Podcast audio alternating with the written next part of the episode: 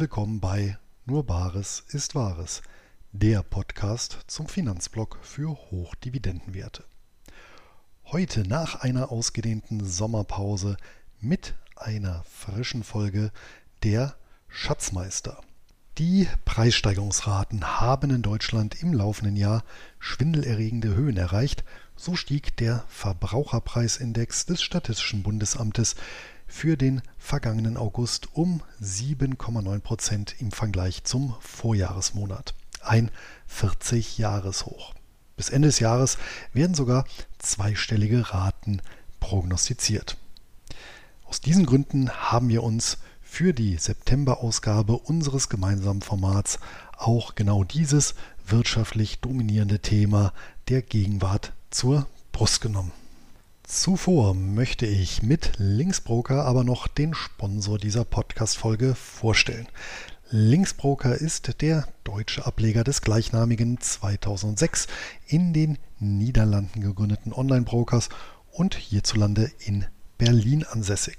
Einkommensinvestoren, die Wert auf ein kostenloses Wertpapierdepot, günstige und transparente Gebühren und Zugang zu mehr als 100 Börsen weltweit legen, sind bei Linksbroker gut aufgehoben. Selbst exotische Wertpapiere lassen sich hier zu attraktiven Konditionen handeln. Beste Voraussetzung also, um sich das persönliche Hochdividenden-Weltportfolio aufzubauen.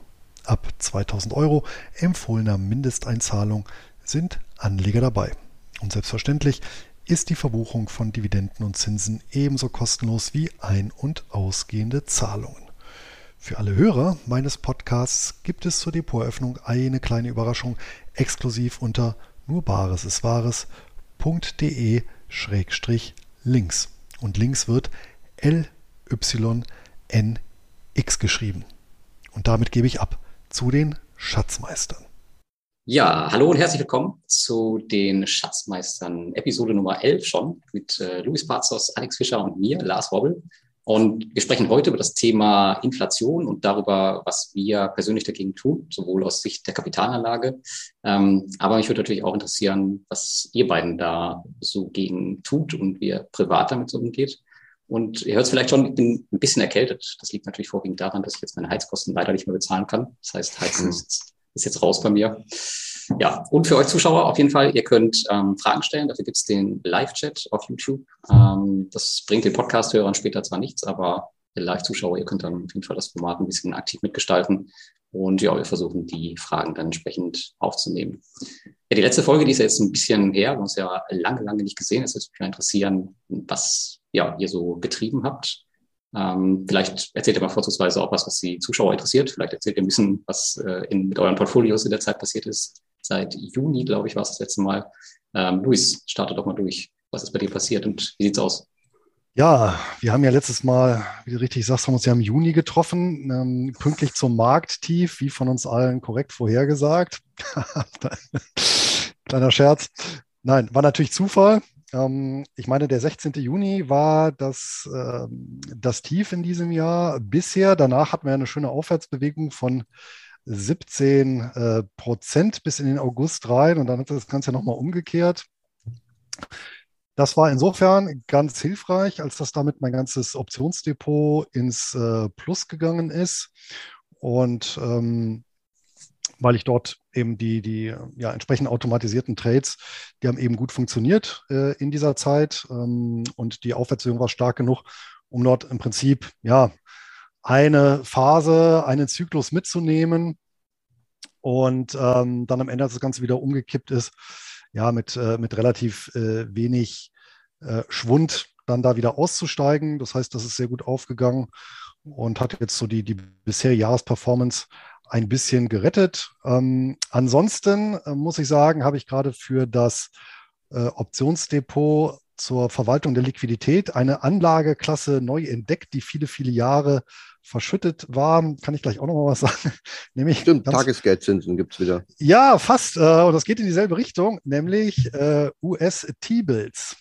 Oh. Also Treasury Bills. Und ähm, das liegt einfach daran, ähm, üblicherweise so in so einem Stillhalterdepot hast du ja viel Liquidität liegen. Ähm, Und äh, ab dem Punkt, zumindest wo Liquidität ähm, dort auf dem Konto verbucht hast, wo diese Liquidität höher ist als die Einlagensicherung, kommst du natürlich an einen Punkt, wo du überlegen musst, was machst du damit? Du kannst sie natürlich weiter da liegen lassen. Ja? Ähm, allerdings gehst du dann eben ins Risiko, wenn eben mit dem Broker was ist, mh, hm, ja, dann hast du halt Pech. Ja? Ähm, vermutlich bis 2008, bis zur Lehman-Pleite, hätten wir daran Gedanke verschwendet, aber seither ist eben dieses Risiko ja doch neu evaluiert und äh, ich halte es ja auch persönlich für vernünftig, dann alles, was über die Einlagensicherung hinausgeht, dann auch irgendwie zu veranlagen. Ich habe dazu tatsächlich in der Null- oder Negativzinsphase vorzugsweise ähm, sehr konservative Preferred Shares genutzt. Die haben nochmal so fünf bis sechs Prozent pro Jahr abgeworfen, so quasi als eine Art Grundverzinsung und darauf dann eben die Optionsprämien. Und jetzt bin ich auch dazu übergegangen, einen Teil der Liquidität eben zu veranlagen in diese Treasury Bills. Und ähm, das sind das muss man wissen, eben der ganze Sektor der US-Staatsanleihen, eben der Treasuries, die ausgegeben werden vom US-Schatzamt. Das ist im Prinzip eine untergeordnete Behörde des US-Finanzministeriums, so wie bei uns hier die Finanzagentur, ehemals Bund Bundesschuldenverwaltung. Und die gehen aus mit einer Laufzeit bis einem Jahr. Das sind diese Bills. Dann gibt es Notes, die haben eine Laufzeit bis zehn Jahre. Und alles, was über zehn Jahre ist, Bonds. Und ich habe jetzt im Prinzip so ein revolvierendes System von Bills äh, aufgebaut. Das heißt, ich habe mir gekauft mit einer Laufzeit von drei, sechs und neun Monaten, also drei Chargen. Und jetzt warte ich immer, bis dann eine Charge verfällt und dann kaufe ich immer eine neue neun Monatscharge. Und kann man jetzt mit diesen drei Laufzeiten machen, kann man auch mit vier Laufzeiten machen, ne? drei, sechs, neun und zwölf. Warum das Ganze? Ähm, nun, ähm, weil wir dann auch uns äh, eine Absicherung auf diese Weise erkaufen gegen eben steigende äh, Zinsen, steigende Inflationsraten, weil durch diese sehr kurze Laufzeit, diese Papiere sind absolut zinsunempfindlich. Also die steigen im Prinzip im Kurs nur, weil diese Laufzeit sehr kurz ist. Ja, sie sind zumindest jetzt der Kapitalmarkttheorie nach ausfallsicher. Und durch dieses revolvierende System habe ich äh, immer äh, eine Zinsanpassung. Ja, das heißt, ich habe äh, hier möglichst äh, keine Verluste oder wenig Verluste jetzt durch, äh, ja, durch Inflation beziehungsweise eben durch Zinsanpassungen, äh, die nehme ich eben alle mit und habe damit eben eine Grundverzinsung. Aktuell bei einer Einjahreslaufzeit rentieren die Papiere bei, gestern waren es 3,74 Prozent. Ähm, Im Vergleich zu null vor einem Jahr ist das natürlich schon eine ganze Menge. Man sieht aber daran auch, ähm, ja, wie, wie exorbitant in Anführungsstrichen eigentlich dieser Zinssprung mittlerweile ist über die Zeit, was natürlich auch erklärt wiederum äh, im Umkehrschluss, warum die Kurse ein bisschen im Keller gegangen sind. Ja, das so zum, zur Thematik Optionen im Bereich äh, Dividenden, alles nach wie vor ganz stinklangweilig. Da gab es im Juli die klassische Rebalancierung. Gab natürlich so ein ähm, paar Titel, die ich noch äh, zusätzlich mir mal angeschaut habe ähm, und ähm, jetzt in Erwägung ziehe, dann das Depot damit zu verstärken. Ähm, also aber in dem Sinne eine richtig große Umschichtung gab es, also Umschichtung im Sinne von äh, Neuinvestitionen gab es dort weniger. Ähm, das ist im Wesentlichen auf dem Niveau alles geblieben und ja, wobei dann eben die ja, liquiden Mittel neu veranlagt wurden und ähm, ja, dementsprechend die Rebalancierung durchgeführt wurde. Das hast, dann, ja. hast du zu den T-Bills irgendwie eine weiterführende Quelle oder so, die wir verlinken können, dass man sich das mal ein bisschen durchlesen kann? Oder hast du vielleicht selber einen Blogartikel dazu? Ich plane dazu einzuschreiben, ja. Ach, um das nochmal ausführen. Natürlich, ja. weil ähm, diese T-Bills, da, da, braucht man auch den richtigen Broker zu. Ich weiß nicht, ob die jetzt bei Comdirect oder Neobrokern handelbar sind. Ich vermute mal fast bei den Neobrokern nicht. Bei Comdirect bin ich mir gar nicht sicher, weil die gar keine ISIN haben. Die werden auch bei meinem Broker, also bei CapTrader in dem Fall, ähm, gar nicht an der Börse gehandelt, sondern over the counter. Ja? Also die, die handle ich quasi direkt über die Theke des Brokers. Äh, und das ist natürlich auch noch äh, ganz nett. Die kann ich jederzeit handeln. Ja? Also morgens um drei oder auch abends um äh, 22 Uhr. Und da gibt es tatsächlich einen Anleihescanner. Das heißt, ähm, da kann ich im Prinzip den ganzen US-Markt selektieren und dann im US-Markt sagen, ja, ich möchte nur die Treasuries und dann bei denen wiederum, ja, ich möchte nur die T-Bills mir angezeigt bekommen und dann kann ich mir die direkt nach Laufzeit sortieren lassen und dann sehe ich wirklich zack, zack, zack, zack, äh, Fälligkeit. Äh, jetzt weiß ich nicht, äh, die nächsten sind äh, 23. September, 25. September und so weiter und so fort, bis eben, ähm, ich glaube, der, der, der, der, mit der Längstlaufzeit war 7. September 2023. Und da kann ich mir dann die Laufzeit selektieren Und du kaufst auch nicht Stücke dort, fand ich auch ganz interessant, ähm, war mir auch so gar nicht bewusst, sondern du kaufst äh, Tausender, ähm, 1000 Dollar Chargen. Also du gibst nicht an, ich möchte jetzt meinetwegen 10 T-Bills kaufen, sondern du gibst an, ich möchte für 1000 oder 5000 oder 10.000 Dollar T-Bills kaufen. Die ähm, werfen übrigens auch in dem Sinne keinen Zins ab, die, die zahlen keinen Zins aus, sondern die notieren mit einem Disagio. Das heißt, die notieren immer unter 100 und werden dann am Laufzeitende zu 100 getilgt. Ja, und das ist quasi der eingebaute Zins. Ist so ein bisschen so wie so eine Null-Coupon-Anleihe, wer sich mal, wer sich da noch so ein bisschen erinnert. Mhm. Ja, Gab es auch mal in Deutschland. Ja, klingt ja, klingt mal interessant. So, jetzt ähm, müssen wir aber weitermachen, sonst kommen wir hier nicht mit der Zeit Unbedingt. hin. Ähm, ja, Alex, was, was gab's, was gab's bei dir Neues? Eigentlich kommen wir ja noch zu unseren Investments, äh, Luis. Aber egal. Ja. Alex. Also ich war im Urlaub. Ähm, das letzte war ja auch im Juni, äh, Juli, wo du gesagt hast, da hatte ich auch meine letzte Aktie gekauft. Dann habe ich seitdem eigentlich nichts mehr gemacht. Wir waren ja jetzt in Deutschland, in Tschechien, wo waren wir noch? Österreich, Frankreich und sind jetzt vor äh, knapp über einer Woche wieder zurückgekommen. Bin ich wieder auf Kopangan, deswegen hier Kokosnuss und so. Und bei mir ist jetzt auch wieder 23 Uhr. Und ja, so langsam wäre ich auch wieder ein bisschen aktiver, allerdings ähm, eher im Content-Bereich als im, im, Handelsbereich. Also bei mir hat sich eigentlich nicht viel getan. Zwei, zwei Transaktionen, ein Kauf und ein Verkauf gab es bei mir jetzt seitdem. Und eigentlich, ja, warte ich immer noch ab, weil auf das, ja, wie sagt man, große Szenario. Ähm, also ich habe zumindest das Gefühl, auch zu, passend zu unserem Thema heute hier, ich war jetzt in Deutschland unterwegs, äh, Inflation und die ganzen Themen, Kostenexplosion äh, sind allgegenwärtig. Und ähm, ich, ich sehe da einen riesen Dominostein- und Kettenreaktion dass ich irgendwie gar nicht weiß, äh, was fällt zuerst um, was fällt als nächstes um. Und in dieser Phase tue ich mich extrem schwer, jetzt irgendwas zu kaufen, mhm. weil es für mich einfach keinen Sinn macht. Also ich kann mir durchaus vorstellen, dass es dann bald irgendwie Werte gibt, bei denen man erstens sieht, sind die überhaupt noch in der Lage oder qualitativ gut genug, da durchzukommen. Und die anderen Werte ähm, wir fallen einfach um, ja, so wie Unipa zum Beispiel. Ne? Ähm, also alles, was so gaslastig ist und stromlastig, stelle ich mir gerade in der Industrie irgendwie sehr schwierig vor. Ja, aber du hast einen Wert verkauft, ja. habe ich heute gesehen, ne? Da, ja, aber, hast, wir auch schon aber, hier gesprochen haben. aber du hast ja gesagt, wir sprechen ja noch nicht über unsere Investments und Transaktionen. Das aber stimmt, ich könnte es ja. auch sagen. Ich könnte es auch sagen, einfach. Da wir jetzt schon also angefangen haben, starten wir durch, ja. Ja, genau. Ich, ich habe den äh, Hyp, äh, Hypnosis-Songs ähm, Fund äh, verkauft. Da hat es ähm, Financial Times hat dort einen umfassenden oder mehrere umfassende Artikel darüber berichtet. Äh, da habe ich mich gleich erinnert an Wirecard und keine Ahnung, was sie alles schon aufgedeckt haben. Und ähm, es sind in der Tat etliche Probleme, die dort auftauchen, nicht nur die steigenden Zinsen, auch der, der, wie heißt er, der, der CEO, der Alleinherrscher dort, ähm, wird da irgendwie ins schlechte Licht gerückt und, und, und. Ähm, zu hoch, zu teuer alles eingekauft und jetzt ähm, ist ja Blackstone äh, eingestiegen vor einer ganzen Weile schon und die räumen anscheinend jetzt auf. Und äh, da fällt ihnen jetzt komischerweise nach dem Einstieg äh, alle möglichen Sachen auf, die da irgendwie nicht rundlaufen. Und ja, äh, ein Punkt, der mir nicht gefallen hat, war, die müssten jetzt eine extreme Umsatzsteigerung hinlegen, damit sie sich die Dividende überhaupt noch leisten können. Also wird es zwangsläufig auf eine Kürzung oder Streichung, ja vielleicht nicht Streichung, aber eine Kürzung hinauslaufen.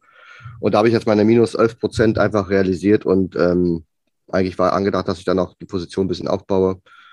Aber in der aktuellen Marktphase, denke ich mal, ähm, gehe ich dann mit dem blauen Auge raus und bin erstmal in Ruhe.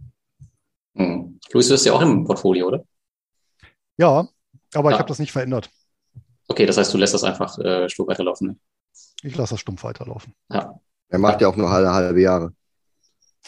ja, ja, genau, aber der, der, der Zyklus war jetzt bei ihm auch, deswegen äh, jetzt mich interessiert. Ja, Louis das ja, ich, glaube, die, ich glaube, die Berichterstattung war danach. Hm.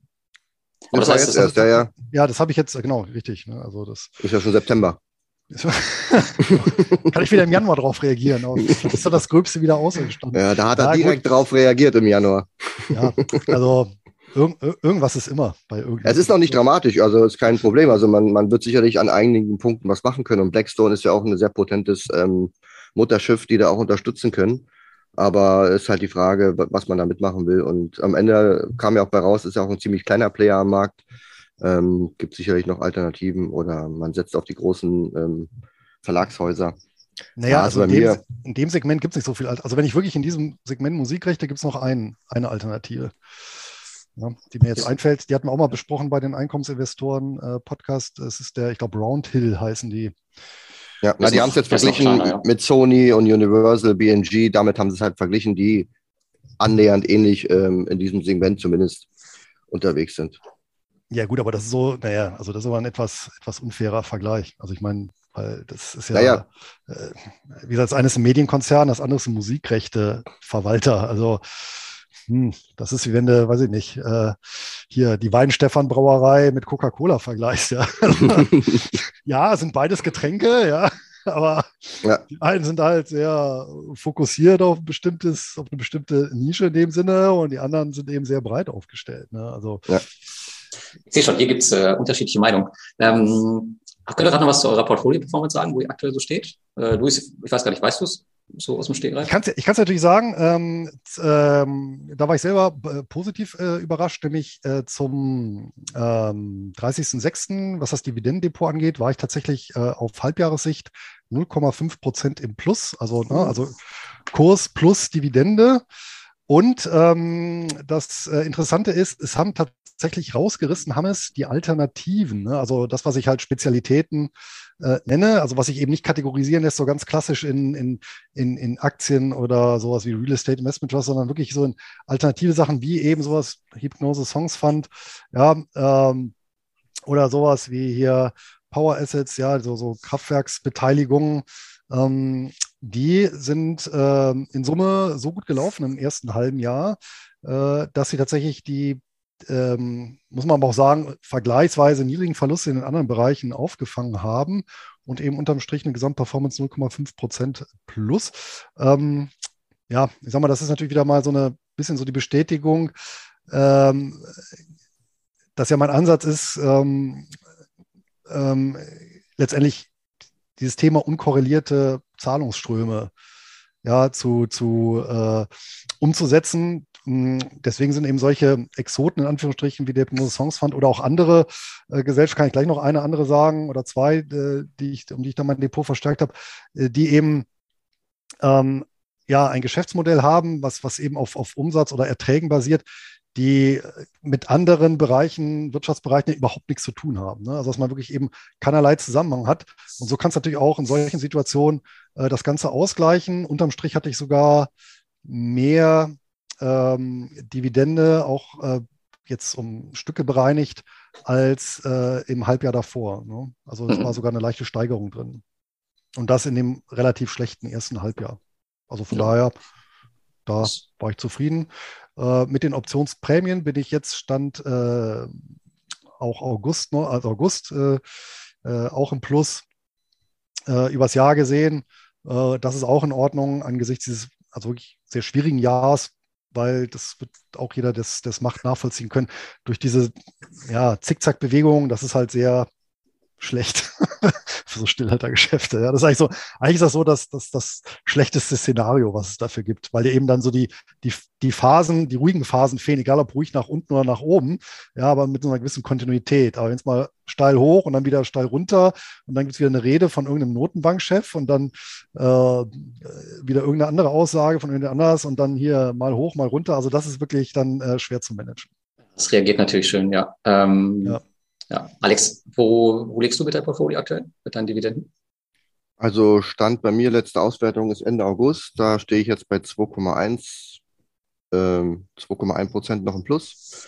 Ähm, hat natürlich auch ordentlich Federn gelassen, aber gut, ähm, wie Luis schon sagt, also in diesem Jahr, wenn man ähm, auf dem Niveau liegt, sollte man absolut zufrieden sein. Also da habe ich noch ganz andere Depots gesehen, ja. ähm, wo, wo die, die glimmen immer noch, nachdem sie verglüht sind. Also das ist schon crazy. Also ich bin da absolut zufrieden mit zwei Prozent. Selbst wenn ich jetzt noch zum Jahresende minus fünf mache, würde ich mich auch freuen. Aber die letzten drei Monate sind ja statistisch gesehen eher gute Monate. Also ich rechne eher damit, ja, wenn jetzt nicht ein großer Hau, Hau mich kommt, äh, vielleicht so, dass ich noch eine Zweistelligkeit schaffe. Aber das wäre natürlich auch noch ein Wunsch.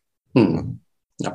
ja, gut, dann mache ich mal das äh, Schlusslicht heute. Ich glaube ich, gestern die minus zehn passiert, irgendwie sowas. Äh, das ist natürlich nicht so gut. Hm, ja, bei mir sind zwei meiner fünf Portfolio-Teile, in die ich es aufgeteilt habe, eigentlich ziemlich solide im Plus. Also bei den Einzelwerten, da bin ich sogar noch, äh, obwohl ich ja viel oftmals auch deine Strategie nutze, Alex, ich äh, bei 8 Prozent bei meinen Dividenden. Das war Stand gestern. Ähm, bei P2P um die 5, aber der größte Teil bei meinem Portfolio sind ja die Sammelanlagen und auch die Meets. Ähm, die sind halt jenseits der minus 10 Prozent aktuell. Ich glaube einmal minus 13, einmal minus 15. Und ähm, ja, die Kryptos brauchen wir nicht drüber sprechen. Das glaube ich aktuell bei minus 50 oder 52 war es gestern. Das, das ist natürlich ein bisschen, ja, ja, da bin ich, Jahr oder wie? Da bin ich tatsächlich ganz gut unterwegs. Ähm, ja. ja. genau, auf dieses Jahr gesehen. Ich muss natürlich dazu sagen, 2021 war ich bei 350 Prozent, das Jahr davor, glaube ich, bei ja. 200 noch was. Also das ist schon okay, wenn es mal ein bisschen zurückläuft. Ja, ansonsten, ähm, ich habe mein Dividendenziel, also mein, mein Stand von letztem Jahr, den habe ich jetzt auch diesen oder letzten Monat schon kassiert. Das heißt, ich liege jetzt mit den restlichen Dividenden deutlich über dem, was ich im letzten Jahr gesamt hatte. Das ist auch auf jeden Fall mal eine schöne Sache. Und aktuell laufe ich auf so einer Dividendenrendite von sechs Prozent mit meinem, mit meinem Aktienportfolio. Ja, da schauen wir mal, wie das so weitergeht. Aber wie du schon sagst, Alex, ähm, das Jahr ist ja noch das spannendste Quartal. Das ist ja meistens das letzte Quartal, das kommt ja erst noch. Und da bin mhm. ich mal gespannt, was da noch drin ist. Ja, und bei also den bei Kryptos weißt du ja, ähm, ja. Kann, das kann sich ja, also ein Monat kann ja alles ändern. Ja. Also die Kryptos muss brauchen nur einen guten Monat und dann sieht das Jahr. Dann ist das Jahr gerettet, ja. Also, also bei mir gab's ähm, also BHP hat ein bisschen die Dividende gekürzt, da ist ja bei mir eine große Gewichtung im Rohstoffbereich und Rio Tinto. Mhm. Ähm, da komme ich jetzt aber trotz der Kürzungen auf Jahressicht laut Planung immer noch auf plus 14 Prozent. Also für so ein Jahr, wo eigentlich nicht viel geht, hast du 14 Prozent mehr Erträge, finde ich eigentlich schon cool irgendwie. Also ich habe natürlich ein paar Werte gekauft, klar. Ich weiß jetzt gar nicht wie viel. Vielleicht schreibt es einer mal in den Chat, äh, wie viel Werte ich dieses Jahr schon gekauft habe, aber normalerweise ist es eigentlich ein extrem ruhiges Jahr im Sinne von Transaktionen. Ja, ich glaube, du hast sehr, sehr wenig Werte gekauft. Also du musst wahrscheinlich einen riesen Cashback haben, ähm, der aktuell sehr viel, sehr immer, immer weniger wird. Und, ähm, ja. ja. Also mein Ziel habe ich gerade gestern ausgerechnet, zum Jahresende werde ich wohl erreichen und dann bin ich auch ganz zufrieden. Also ein hm. bisschen sparen noch. Äh, um euch mal gerade zu verdeutlichen, wie das bei den Kryptos abgeht, ist vielleicht für euch gerade ganz interessant, wie das so von Monat zu Monat variiert. Wir hatten im Januar hatten wir minus 20 Prozent bei den Kryptos, also in meinem Portfolio jetzt. Dann im Februar und März ging es jeweils um 7 und 16 Prozent drauf, um dann im April und Mai wieder um 10 Prozent, 30 Prozent und nochmal 30 Prozent runterzugehen. Und dann im Juli wieder 31 Prozent nach oben zu gehen. Also ähm, wer Volatilitäten nicht mag, der ist bei den Kryptos auf jeden Fall nicht ähm, richtig. Ja. aber absolut. Das ist echt. Ja, aber ich habe das Thema auch noch ergänzend tatsächlich, weil ich mal mit, äh, mit einem Freund gesprochen hatte und der hatte mir noch eine, eine interessante Internetadresse durchgegeben, nämlich Web3, also Web3 is goinggreat.com. Also das mhm. Ganze durchgeschrieben, Web, Web3 is goinggreat.com. Und äh, das ist eine Übersichtsseite über äh, alle Krypto-Scams, die, die äh, so aufgedeckt wurden, die ist schon ganz schön umfangreich, mein lieber Scholli. Ja, die, ähm, ist leider einiges, ja. Da ist ja einiges dazugekommen und ähm, ja, ähm, ich weiß gar nicht, äh, ich glaube, bei, bei, bei Celsius ist ja dann auch in die Insolvenz jetzt ist, ist in die Insolvenz gegangen. Ne? Das war ja, ja so eine, eine Plattform, ne? die ähm, das auch versucht hat zu monetarisieren. Da wird wahrscheinlich auch nicht mehr viel bei rumkommen. Ne? Hm, weiß man nicht. Weiß man nicht? Ähm, okay. Weiß man nicht. Aber ich bin froh, dass ich da gerade noch vorher rausgekommen bin. Äh, viele andere hatten nicht das Glück. Aber ja, ist halt einfach so. Gut. Müsstest du mal Habeck fragen. Ähm, mit der Insolvenz da. Weiß nicht genau. Ach so, äh, ja. Die hätten ja auch einen anderen die Weg zahlen, wählen Die zahlen können. halt nur einfach nichts mehr aus. Ja, aber es gibt ja verschiedene Optionen. aber wahrscheinlich kein deutsches Unternehmen, ne? Dann gilt es natürlich nicht, ne? Nee, nee, nee, leider nicht. Ja, Gut, würde ich sagen, ja, jetzt, ihr habt schon ein bisschen was zu euren Investments gesagt. Ähm, eigentlich äh, kommen wir jetzt zu dem Part der Investments. Dann fange ich mal an, was ich so gemacht habe. Und zwar ähm, ja in den letzten Monaten oder seit Juni. Ich habe passenderweise 25 Prozent meiner Cash-Reserve hatte ich im Juni vor meiner Abreise nach Südafrika hatte ich da investiert und zufälligerweise tatsächlich zu dem damaligen Tiefpunkt. Das war natürlich echt schön. Ähm, die Investments, die müssen wir jetzt nicht alle durchgehen. Das waren einige, weil ich recht breit einfach ähm, ja alles nachgesteuert habe, was bei mir so unter Wasser war. Aber jetzt meine letzten drei größten, größeren Investments, zwei davon habe ich tatsächlich heute getätigt, weil ich habe eine betriebliche Altersvorsorge aus meiner Angestelltenzeit aufgelöst bekommen. Ähm, weil ja das wow. eigentlich von da bist jetzt kommen hätte. Bist jetzt im Rentenalter. Genau, und das habe ich halt äh, in den Vanguard äh, FTSE All World High Dividend heute investiert und in den iShares Emerging Markets Dividend ähm, ja, die werden wir auf jeden Fall langfristig eine bessere Rente geben als das, was da rausgekommen wäre. Äh, und ja. eine dritte recht große Position hatte ich bei äh, 3M nachgekauft. Die haben ja in diesem Jahr auch extrem viel Probleme, viele Klagen am Hals, äh, läuft alles nicht so gut und das Jahr ist eh schwierig. Äh, ja, die habe ich dann, da habe ich die Chance genutzt, um die nochmal deutlich aufzustocken. Ähm, bei mir im Bereich P2P, da habe ich den, den außerbörslichen Bereich ein bisschen außen vor gelassen, weil der schon relativ hoch monetarisiert ist bei mir. Und da habe ich den, den börslichen Bereich jetzt eher den Handicap Investment Trust aufgestockt. Das ist ja, da haben wir, glaube ich, letztes Mal schon drüber gesprochen. Ja. Ähm, der konzentriert sich ja auf P2P-Kredite in, in Großbritannien und die gibt es aktuell zu einem ja, unglaublichen Discount, kann man schon sagen. Aber wenn man sich die Portfolioberichte anschaut, dann sieht der eigentlich relativ solide aus und ich glaube nicht, dass da großartig was passieren wird. Die haben auch jetzt ähm, ja, viele neue Projekte in der Pipeline die sie da durchziehen werden. Ich bin mal gespannt. Und da habe ich mein Ziel, mein Dividendenziel fast erreicht und da werde ich da auch aufhören. Aber ich glaube, günstiger als jetzt wird man ihn vielleicht noch bekommen, aber äh, historisch gesehen wahrscheinlich eher nicht. Deswegen ja.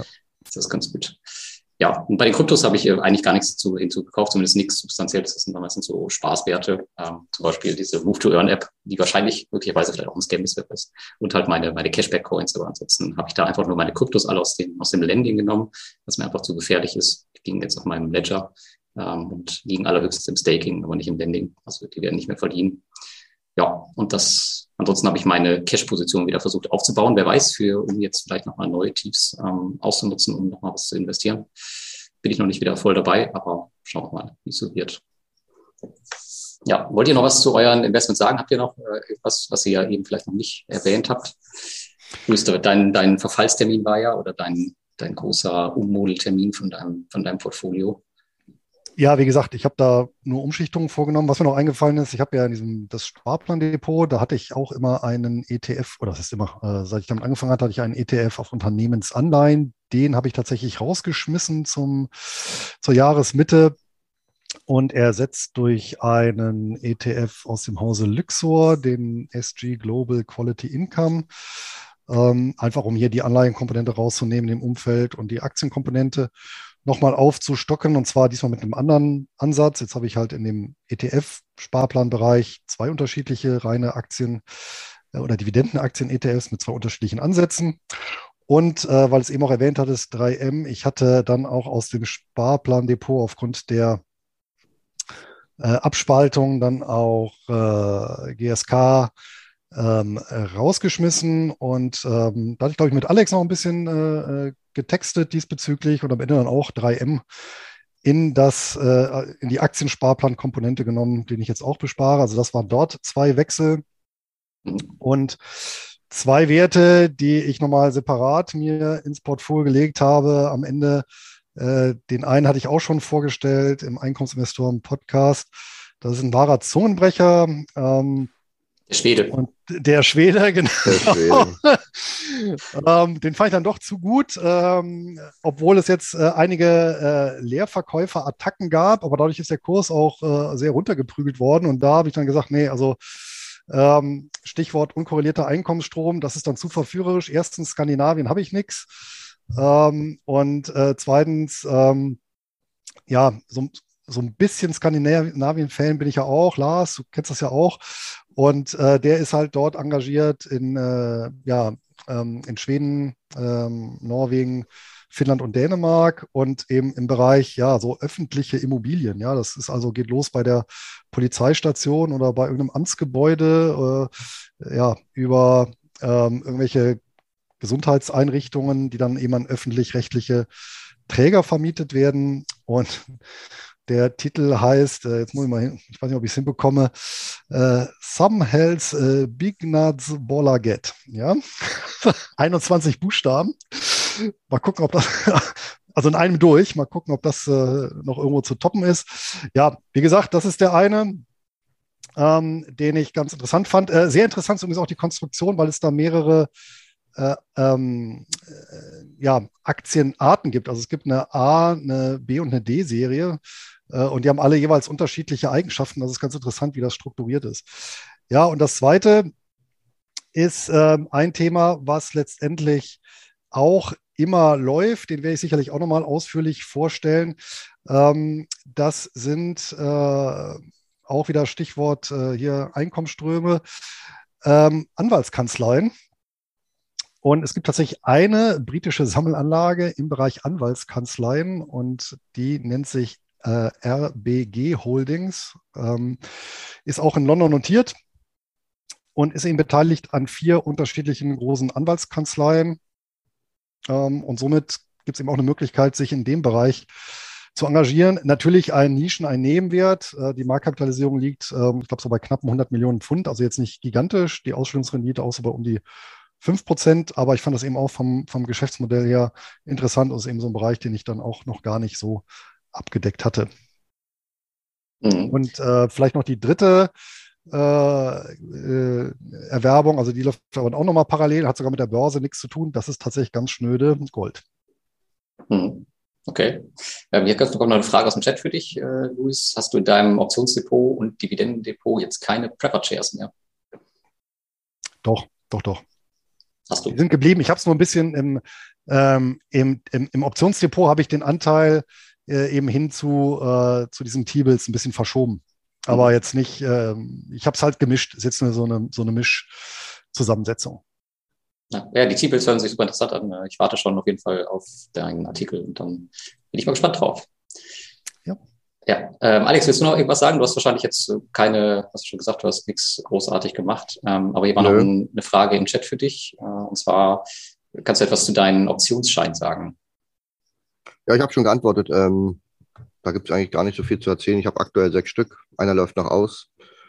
Ich glaube, die anderen drei sind im Plus und zwei Minus. Ähm, also letzte Woche. Diese Woche habe ich noch nicht geschaut. Ähm, ansonsten möchte ich schon irgendwie da bald mal äh, das Depot voll machen mit zehn Stück. Also hätte ich dann vielleicht, wenn ich da ein bisschen aufräume, noch ja, vier bis sechs Stück, die ich kaufen kann. Und die laufen in der Regel so mindestens anderthalb bis zwei Jahre. Deswegen, ja, abgerechnet wird dann immer zum Schluss. Ja, ansonsten habe ich nicht viel gekauft, aber bei Louis wollte ich mal fragen, bei dir war das jetzt so viel, weil du deine sechs Monats ähm, Anpassung gemacht hast. Ja, die äh, sechs Monats Anpassung, die bezieht sich auf den Bestand. Und klar, da gibt es noch so nebenbei so ein paar Positionen, die ich, äh, äh, sag mal so, die gehören jetzt nicht in den offiziellen Kanon, äh, weil ich auch sage, das ist dann vielleicht auch so ein bisschen experimentell mhm. und da gehören natürlich dann solche Werte wie so ein skandinavischer Social Real Estate Investment Trust. Wobei, nee, äh, das ist falsch, weil das eine Immobiliengesellschaft zwar, aber kein, hat nicht den Status eines Real Estate Investment Trust. Ja, ähm, genau, oder halt sowas wie Rechtsanwaltskanzleien. Ne? Mhm. Okay. Okay, ja, dann würde ich sagen, kommen wir zu unserem Kernthema. Das war ja Inflation, alles wird teuer und ähm, ja, was tun wir dagegen? Ähm, wenn wir erstmal meine Frage an euch. Merkt ihr überhaupt was davon? Und ähm, wenn ja, wo und was macht ihr gegen die Inflation? Vielleicht erstmal den, den persönlichen Teil. Luis, fang nochmal an.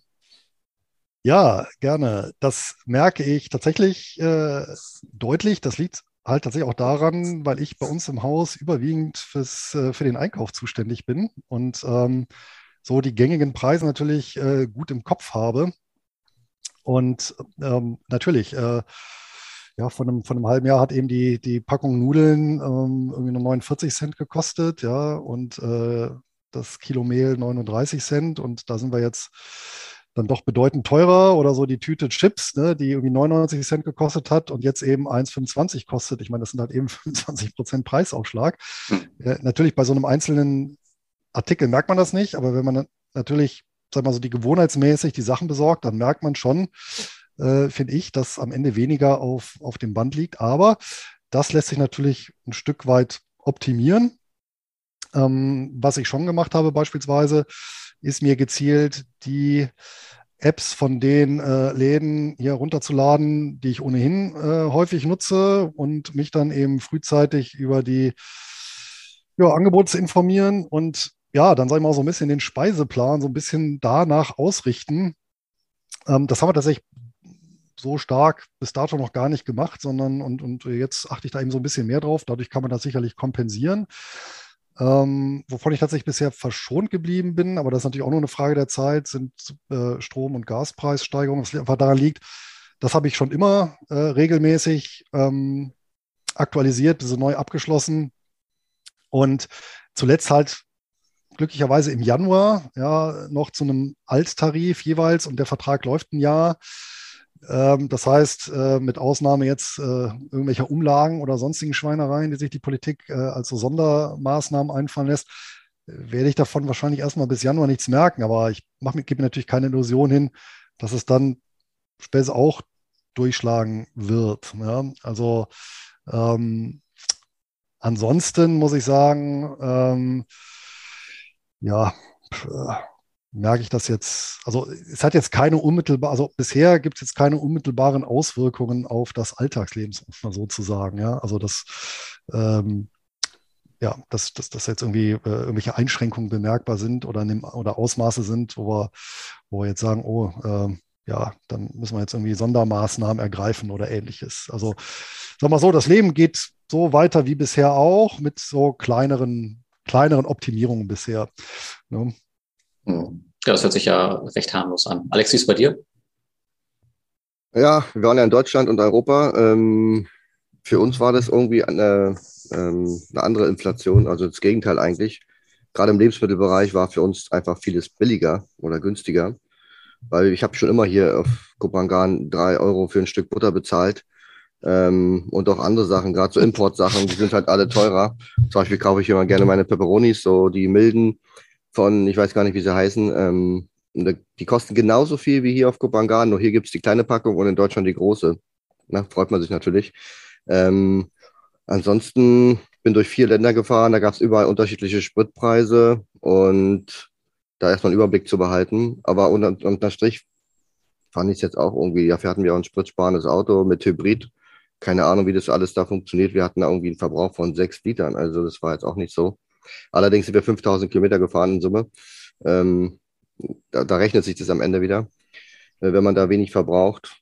Ja, 9-Euro-Ticket haben wir irgendwie auch mal gedacht, dass wir das mal uns holen, weil irgendwie mit der Tochter fährt man ja manchmal so Zug, irgendwie macht ja so Spaß. Und dann war das so der 25. des Monats und dann haben uns alle gesagt, nee, kannst du jetzt nicht kaufen, weil es geht ja da nicht von 25. bis 25., sondern nur noch bis Ende des Monats. Und am 1. muss man sich wieder ein neues kaufen, dachte ich mir. Wer denkt sich das aus, ja? Also Oh, von Tag lieber zu Tag. Tagesticket für 18 Euro, ja. Ja, nee, dann sind wir gar nicht Zug gefahren, weil wenn wir, wir gesehen haben, was da so los ist in den Zügen, haben wir gesagt, das können wir ja. unserer Tochter dann auch wieder nicht antun. Und dann sind wir einmal mit dem IC gefahren, also der hat auch nicht funktioniert. Ähm, auf der Strecke München-Nürnberg, ich glaube, da fährt man eine Stunde, hatten wir 70 Minuten Verspätung. Keine Ahnung, wie das funktioniert. Also haben uns dann irgendwie alle abgeraten. Ja, dann sind wir gemütlich mit dem Auto gefahren. Ja, und Energiepreise, also hier in Thailand Ach nee, eine Sache noch, äh, Energiepreise in Deutschland war so, dass wir da mit den Airbnb-Hosts immer gesprochen haben, wie die das machen. Und die haben gesagt, ja, die können ja diese, diese Verbrauchskosten nicht weitergeben an die Kunden, an mich, sondern sie müssen das Angebot stellen und sagen, das Zimmer kostet 80, 100, 500 Euro die Nacht, wo das alles included ist. Und die haben gesagt, wenn es jetzt so kommt, wie es kommt, dann werden sie nicht mehr vermieten, weil es dann für sie am einfachsten ist, weil sie dann keine Kosten haben. Ähm, weil sie könnten mir das Zimmer jetzt oder die Wohnung für 120 Euro die Nacht geben und aufs, auf den Monat gesehen haben sie so hohe Kosten, dass das Zimmer vielleicht 250 kosten müsste. Also wird das Angebot sich in, in dem Bereich sicherlich auch extrem verringern. Und das haben wir schon gesehen. Wir hatten teilweise in und um Berlin Schwierigkeiten, eine Unterkunft zu finden, die, bei der nicht gerade Erich Honecker ausgezogen ist für 120 Euro die Nacht. Ja, also teilweise äh, dachte ich mir so, gut, die Wende, die DDR ist jetzt doch schon ein paar Jahre her, hätte man durchaus mal zum Ikea gehen können und mal was Frisches holen können. Aber ja, ist halt so. Ähm, ansonsten hatten wir so einen Durchschnittskosten von knapp 100 Euro am Tag. Äh, Unterkunftskosten, das war eigentlich in Ordnung. Und ansonsten Energiepreise gibt es hier in Thailand nicht. Also wir zahlen unseren Strom hier. Das sind 5, 6 Baht. Das sind, glaube ich, 80, 100 Euro im Monat. Das ist aber auch nur, weil die Klimaanlage läuft. Also Klimaanlage und Kühlschrank ist das Größte, was wir haben. Und ansonsten kein Gas. Wir heizen ja irgendwie nicht so oft.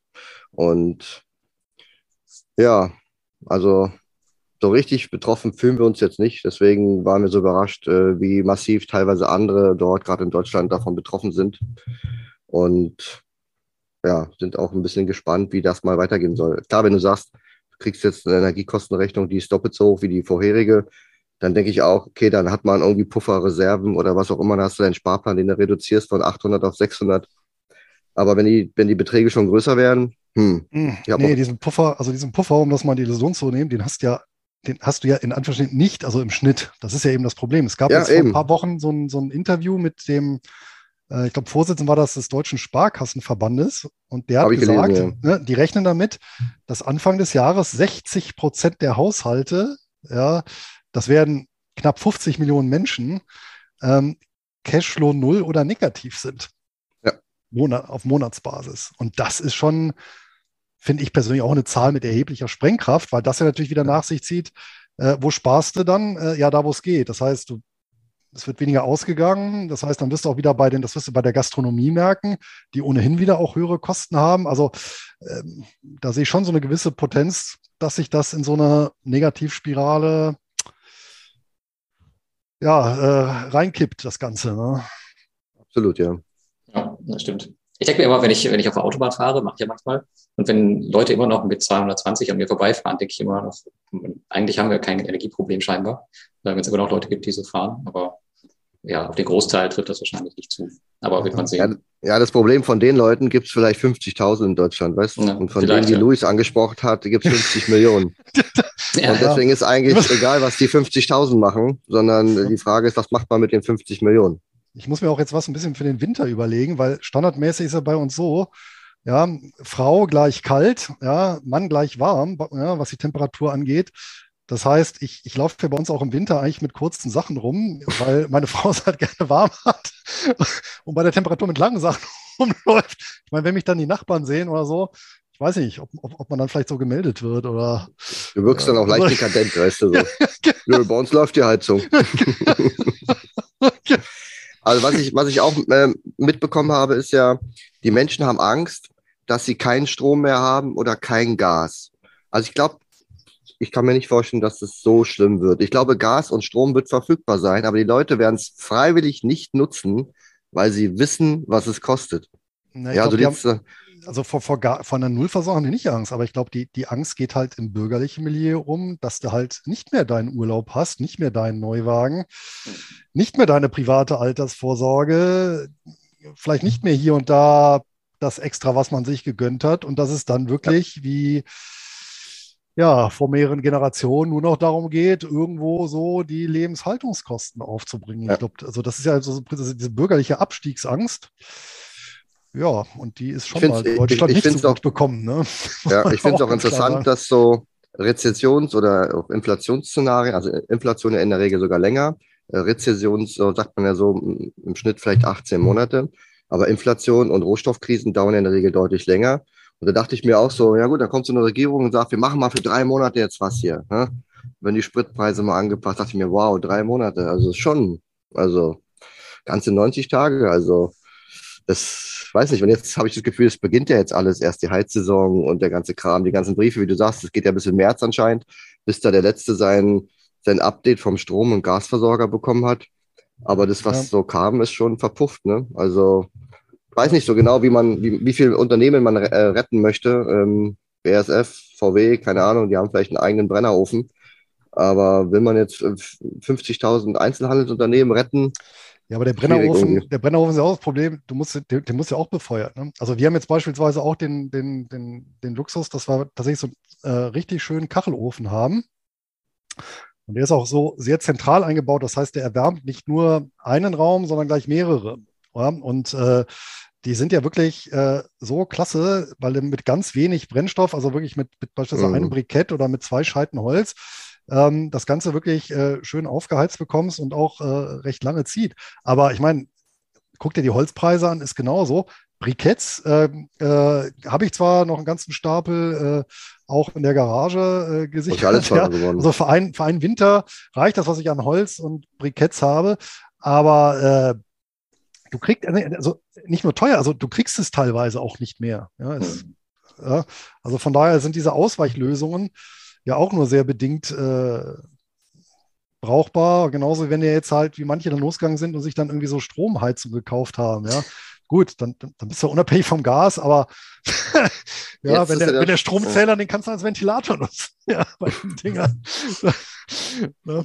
ja, mit den, mit den Strom, äh, Heizern muss man natürlich auch aufpassen. Ich weiß, ich weiß nicht, ob ihr wisst, was bei, bei Alf passiert ist, als alle gleichzeitig den, den Föhn angemacht haben. Da ist nämlich sein Heimatplanet explodiert. Also da muss man auch aufpassen, dass man da nicht zu viel macht. Das heißt ja, habe ich ja gelesen, das heißt dann Blackout, wenn die ihre 650.000 Geräte alle einschalten. Ja. Ja, ist dann so ähnlich. aber, wenn, ja. aber, aber ehrlich gesagt, wenn das schon Deutschland von Herausforderung stellt, wie soll das eigentlich sein, wenn irgendwie 10% der Flotte Elektrofahrzeuge sind oder 20? Ja. Ich glaube auf jeden Fall, das äh, wird definitiv ein, ein spannender Winter werden. Ähm, vielleicht noch zu mir. Also ich sehe die Inflation bei mir persönlich in meinem Leben auch nicht. Also ich habe mal meine Fixkosten rausgesucht zum Vergleich. Also ich habe ähm, 2021 Fixkosten, ist bei mir Miete, äh, Unterhalt, meine Krankenkasse und Strom und Gas, ähm, habe ich 1533 Euro im Monat gehabt und die Fixkosten 22 bis zum heutigen Tag sind 1524 Euro. Ich bin jetzt kein Frugalist oder sowas. Ähm, also hat sich sogar noch ein bisschen vermindert und ich habe auch noch einen länger laufenden Vertrag, also bis ins nächste Jahr geht er noch, da habe ich jetzt, ähm, ja, Gott sei Dank auch nichts zu befürchten. Ja, also ich bin auf jeden Fall, wie ihr wisst, auch noch bestrebt, das ähm, Maximale an Ersparnis, an unnötigen Dingen rauszuholen bei mir. Ja, und was ich aber gemacht habe, um so ein bisschen entgegenzuwirken, auch schon letztes Jahr, ich bin ja auf diese Cashback-Karten gekommen, auf diese Kreditkarten. Und das habe ich dieses Jahr fortgeführt und teilweise kann man dagegen, damit schon ganz gut dagegen anarbeiten. Beispielsweise kriege ich jetzt mit meiner ähm, Bluetooth-Card, kriege ich jetzt bei, bei Aldi die fünf Prozent in Verbindung mit der Curve sogar sechs Prozent und das geht natürlich auch noch mit der Inflation mit. Das heißt, gebe ich mehr Geld aus, kriege ich natürlich auch mehr Cashback zurück, was ich wieder umwandeln kann und auf die Karte laden kann. Das wäre vielleicht ein, ein ganz cooler Tipp, um einfach im Alltag zu sparen. Es muss jetzt keine Kryptokarte sein, aber es gibt ja auch ähm, viele andere Cashback-Möglichkeiten, wo man sich so ein paar äh, Vorteile herausarbeiten kann, um halt einfach das, das Ganze zu binden. Am besten prozentual, weil das hat dann wahrscheinlich bei steigenden Preisen auch den, den größten Effekt. Ansonsten bei der, bei der Bluetooth-Card momentan ewig lange Lieferzeiten. Ja, das ist halt das Problem. Ähm, ich glaube, die, die jetzt vor vier Monaten oder fünf Monaten bestellt haben, die kriegen jetzt im Oktober. Ähm, aber das ist halt noch ein recht, recht kleines Ding. Also das ist halt eine sehr, sehr angesagte und sagen wir mal profitable Karte, auch wenn man nichts bezahlen möchte. Ähm, und die anderen gängigen Karten, ja, da zahlst du entweder was oder der Cashback-Satz wie bei der Amazon-Karte, der ist jetzt so gering, dass es sich vielleicht, naja, für viele gar nicht lohnt, 0,5 oder 3 Prozent, je nachdem. Ähm, aber trotzdem ist es halt immer etwas, wo man, wo man sparen kann. Also man muss jetzt nicht die Bluetooth nehmen, es gibt noch andere Sachen. Ähm, vielleicht jetzt nicht eine, eine American Express oder sowas, die man in Deutschland kaum verwenden kann und die auch noch im Monat irgendwie 50 Euro kostet, je nach, je nach Modell. Ähm, sowas vielleicht nicht, aber ja, ich weiß nicht, ob, ob Flugmeilen sowieso für viele Deutsche noch relevant sind dann äh, nach dem Winter. Ja, ja aber da gibt es auf jeden Fall. Winter schon. Bitte? Auch vor dem Winter schon. Also wir ja. sind damals vor Corona geflogen für 550 ähm, Euro, war das ja damals noch vor Corona, äh, hin und zurück. Jetzt sind wir geflogen, haben die Flüge im Mai gekauft, hin und zurück 850. Hm. Und jetzt ist gerade ein, ein, ein Freund hier angekommen, der hat schon 1350 bezahlt. Offensichtlich fliegen die auch mit Strom und Gas, keine Ahnung. Also Öl hat sich ja ähm, durchaus wieder erholt und aber ich denke mal, die ganzen Raffinerieprodukte bleiben ja trotzdem teuer und ja, also fliegen, wie du schon sagst, Lars. Also auch hier auf Kopangan, die haben es mal durchgerechnet, so, was man so hier bezahlt. Also das ist hier nicht mehr günstig in dem Sinne. Allerdings entwickelt sich ja Thailand und auch gerade die Region ist ja hier absolut ähm, gefragt. Aber Flüge und Urlaube, also wie viele Leute ich in Deutschland getroffen habe, die mir gesagt haben, wir machen dieses Jahr nur eine Woche Sommerurlaub, da dachte ich mir auch so, puh, ja. eine Woche. Also muss auch sagen, dann warten wir ab, wie viel es nächstes Jahr sein werden. Das wird auch nochmal interessant, wenn der Reiseweltmeister größtenteils ausfällt. Ich meine, das, das hat ja auch Nebenwirkungen oder Folgewirkungen auf die ganzen Touristengebiete. Äh, ja, ja die, also, weiß ich nicht, im ganzen Mittelmeerraum. Ne? Also aber Toya hat heute gesagt, die Wintersaison läuft gut. 24 Prozent äh, sind schon ausgebucht. Da dachte ich mir, na gut, aber 24. Vielleicht bleibt es auch bei 24. Aber sie sind da guter Dinge, dass sie zu diesem Zeitpunkt sonst auch auf dem Level sind, dass sie dann erwarten, dass sie über 80 Prozent kommen, irgendwie so. Aber gut, ich glaube, TUI bräuchte 150 Prozent Auslastung jedes Jahr, damit sie irgendwann mal von ihrem Schuldenberg runterkommen. Aber sobald wieder was kommt, ich sage ja Lockdowns vor zwei Jahren oder, oder jetzt wieder Leute reisen nur noch eine statt zwei Wochen, äh, kann man ja eins und eins äh, nicht zusammenziehen, sondern zwei und von eins abziehen. Äh, umgekehrt eins von zwei, dann weißt du, was dann am Ende bei rumkommt. Also das ist schon, ich finde es echt crazy. Ja, können auch nicht alle an Gardasee fahren, ist ja auch beschränkt dort, ne? Ja. Also, ich glaube, beim, beim, Reisen das ist auch das Einzige, wo ich es auch gemerkt habe. Also es ist unglaublich teuer geworden. Also teilweise haben wir schon skandinavische Verhältnisse, wobei wir jetzt im, im Winter nach Skandinavien fliegen. Und ähm, da ist es, finde ich, ist vergleichsweise schon fast, schon fast günstig. Ähm, fährt, ja, fährt ja eigentlich keiner hin im Winter, oder? Ja, doch ich. Ja, doch, zum also, Wintersport schon. Also, also, wir also bei Disney, also wir waren ja. ja bei Disney, da fand ich es auch eigentlich überraschend günstig. Also ich habe auch gedacht, es kostet mittlerweile 100, 150 Euro. Aber wenn du da guckst, an welchen Tagen man gehen kann und so, dann kannst du da zwischen, ich sag mal, 56 und 86, 90 Euro hast du da Eintrittspreise pro Tag pro Person. Das ist noch durchaus klar. Da kostet so ein kleines äh, Mickey Mouse Magnum äh, 5, Euro, 5 Euro. Aber gut, im, im Park ist es ja üblich. Also, ja. Aber in Dollar, in Dollar gerechnet, dann. Kostet ja genauso viel mittlerweile. Ja, das ist ja, ist dann wieder günstig. Aber wir waren ja in Paris, da ist es ja egal mit Dollar, ne? Aber du weißt ja, dass die ja, dass die ja trotzdem ordentlich abkassieren, ne? Alleine Parken auf dem Gelände kostet schon 30 Euro. Dachte ich mir, hm. ja gut. Ja. Das ist echt schon. Witzigerweise, das, das Thema haben ja viele Deutsche gar nicht auf dem Schirm, weil halt viele, ja, das betrifft eigentlich die meisten, die jetzt unbedingt äh, rumreisen. Es ist ja wirklich hier, ähm, sind das nur die Heizkosten, die eigentlich täglich durch die Nachrichten gehen. Und ähm, ich bin ja, ich weiß ja, ihr, ihr wisst ja, ich bin ja passionierter Nicht-Heizer und Auto fahre ich ja auch so, so fast, fast gar nicht.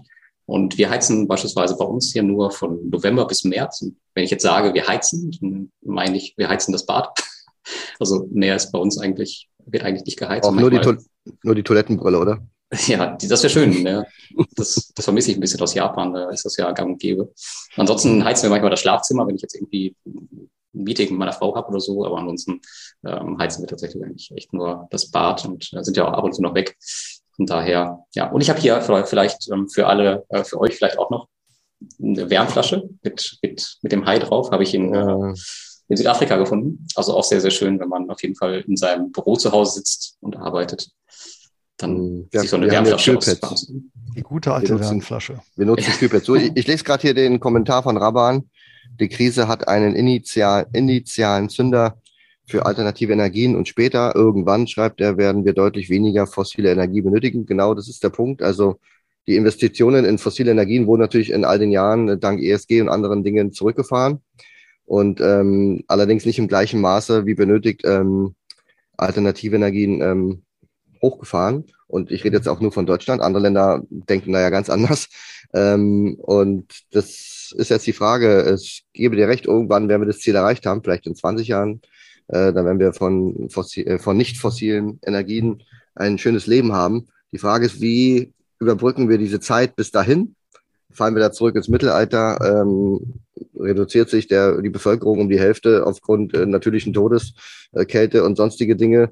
Ähm, oder The Purge, keine Ahnung, was wir für Sachen alle noch äh, uns einfallen lassen äh, in, in, der, in der Gesellschaft. Ähm, ich denke, da hätte es politisch sicherlich mehr, wie sagt man, ähm, Harmonisierung.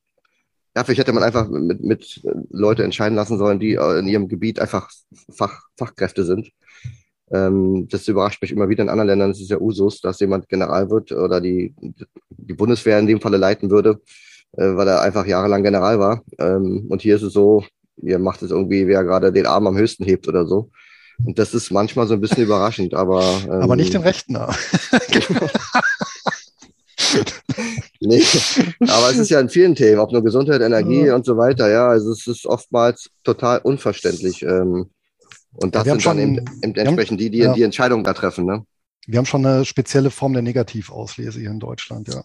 Bevor wir, jetzt, bevor wir jetzt hier Politikbashing betreiben, wir haben jetzt nicht mehr ganz so viel Zeit. Äh, sag mir doch mal, was ihr investmentseitig denn so tut, um jetzt ähm, ja, gegen die Inflation anzugehen. Macht ihr irgendwas Besonderes oder ja, sagt ihr, läuft das? Ich, ich, mach's, ich mach's kurz, ich halte mich zurück, ich warte auf den großen BAM, ähm, weil ich einfach der Meinung bin, die Unternehmen müssen erstmal zeigen, dass sie durch diese Krise kommen. Da wird sich sicherlich die Spreu vom Weizen trennen. Die, die es schaffen, werden sicherlich Margenprobleme haben, werden aber durch die Krise kommen und das wird sie auch stärken. Und auf diese Unternehmen, die möchte ich erstmal sehen und auf die werde ich mich fokussieren. Das heißt, ähm, geringe Verschuldung, gute Kontinuität, ähm, was haben wir noch? Ähm, ja, vielleicht Fortführung der Dividende. Es muss jetzt nicht immer eine Erhöhung sein, aber sollte natürlich keine Löschung oder, oder Kürzung sein.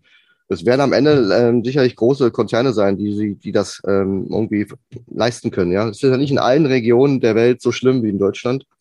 Das heißt, äh, Unternehmen, die einen geringen Europa- oder Deutschland-Anteil haben, werden sicherlich auch Vorteile haben. Sieht man ja jetzt schon mit US-Werten, die teilweise ein zigfaches weniger an Energie aufbringen, ähm, an Energiekosten aufbringen müssen, um Produkte herzustellen. Das heißt, sie haben absolute ähm, Marktvorteile. Wenn BASF das gleiche herstellt wie vielleicht ähm, Luyendel Basel, dann kann durchaus sein, dass BASF dort Marktanteile verliert. Also solche Unternehmen werden sicherlich gut durch die Krise kommen und da warte ich einfach drauf, bis, bis sich da die Angebote zeigen. Solange sammle ich Cash beziehungsweise füttere meine Liquidität. Und ja, bis Jahresende habe ich mir Ziele gesetzt und bis jetzt werden die wohl erfüllt werden. Ja. Lucy, sieht es bei dir aus? Ja, kann man so ein bisschen zweiteilen. Also zum einen eher im defensiven Bereich. Da war ja eine Maßnahme, eben die, äh, die T-Bills äh, hervorzuholen, um da eine gewisse Absicherung äh, reinzubringen. Dazu tatsächlich auch ähm, variabel verzinste Preferred habe ich auch schon im letzten Jahr mit angefangen.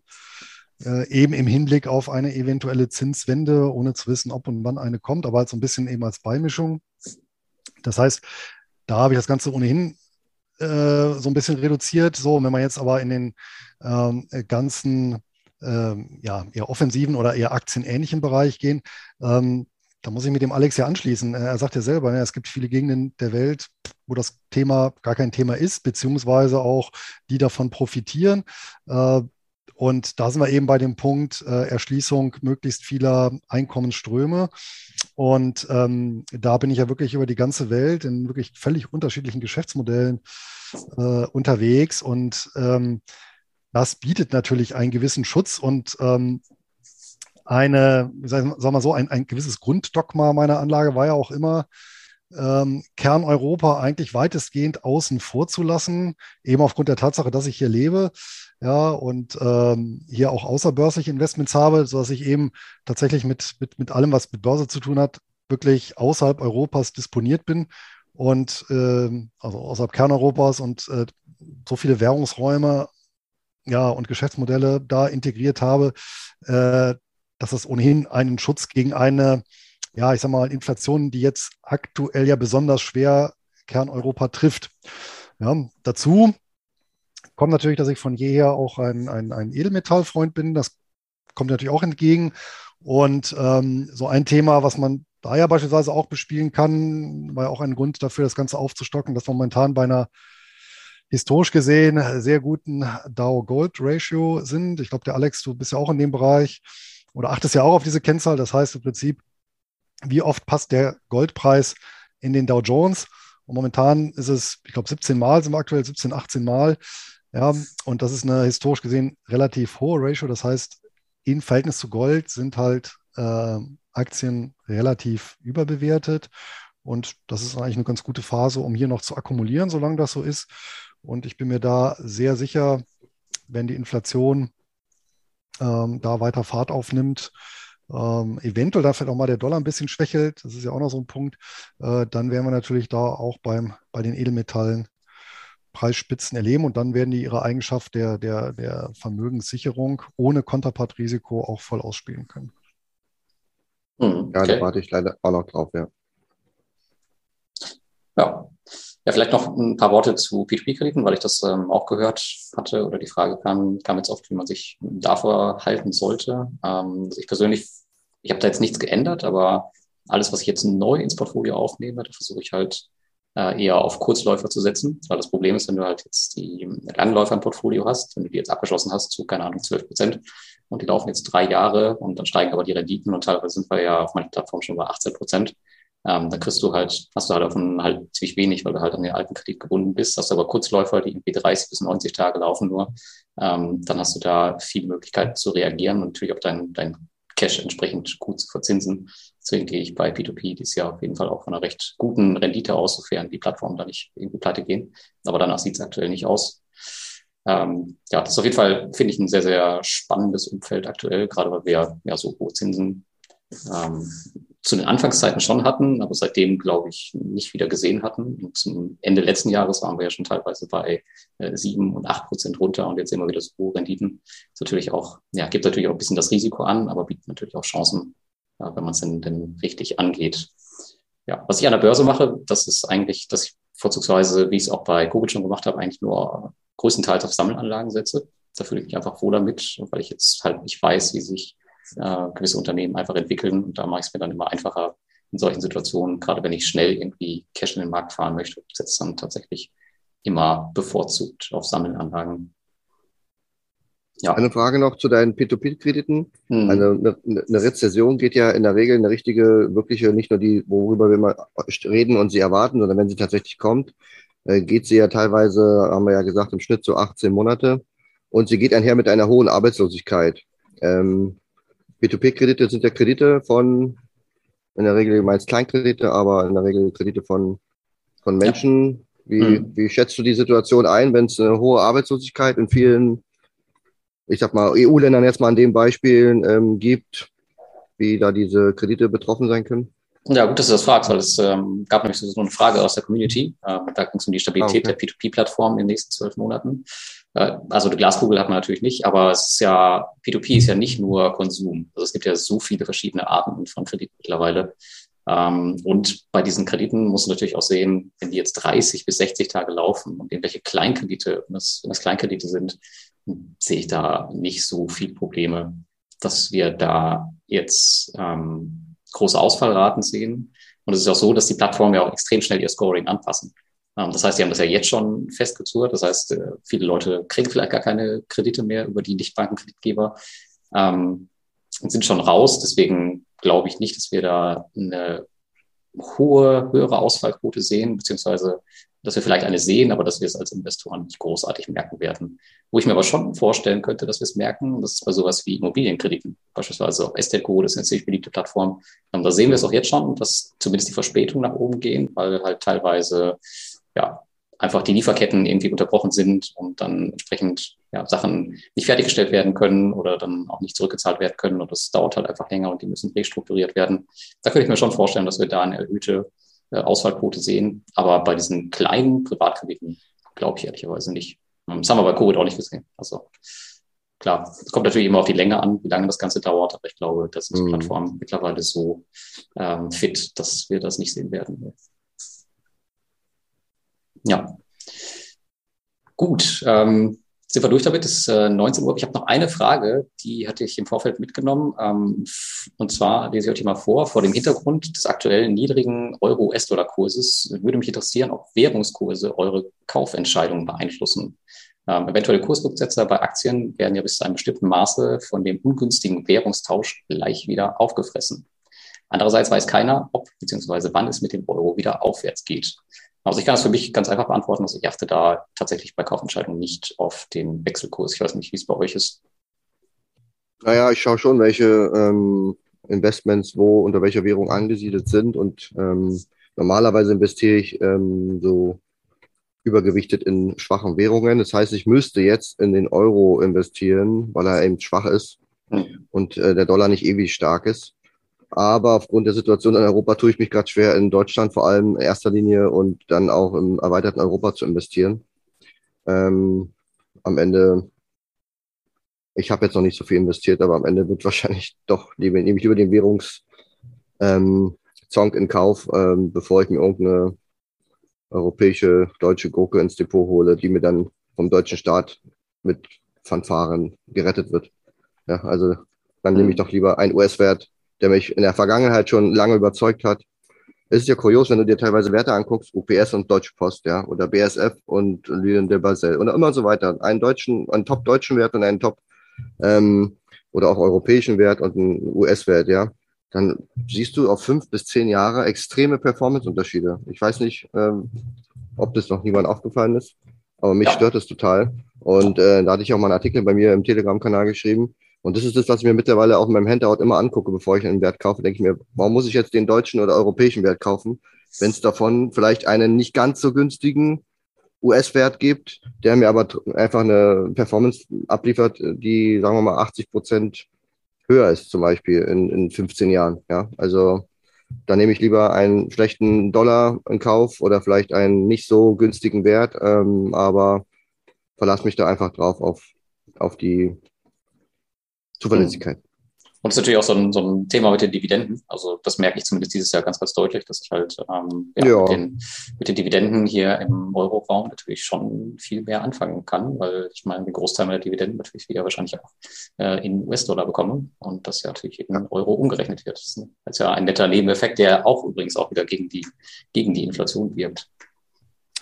Das stimmt. Ja. Also ich achte zum Beispiel auch gar nicht auf den Wechselkurs und habe das ja quasi auch bei den, durch die Rebalancierung habe ich das ja, den Effekt ja auch integriert. Ja? Wobei äh, bekanntermaßen bin ich ja eh mittel- bis langfristig Euro-Short.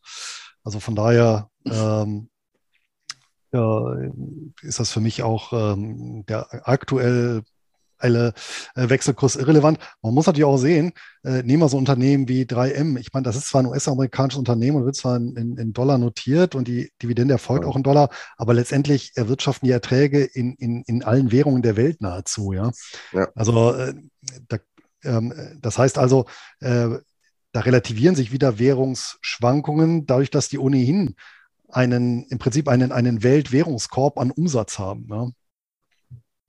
Ne? Was anderes natürlich, wenn du irgendwie so ein lokales Unternehmen hast, was ausschließlich in einem bestimmten Land tätig ist, ne? dann, dann ist klar. Dann, äh, Apple äh, hat ja heute äh, bekannt gegeben, dass sie in bestimmten Ländern die Preise anheben. Also sie sagen nicht, in weltweit kostet unser neues iPhone jetzt so und so viel, sondern haben explizit sogar die Länder aufgezählt. Ich weiß nicht, Thailand war nicht dabei, Malaysia, Deutschland und so weiter.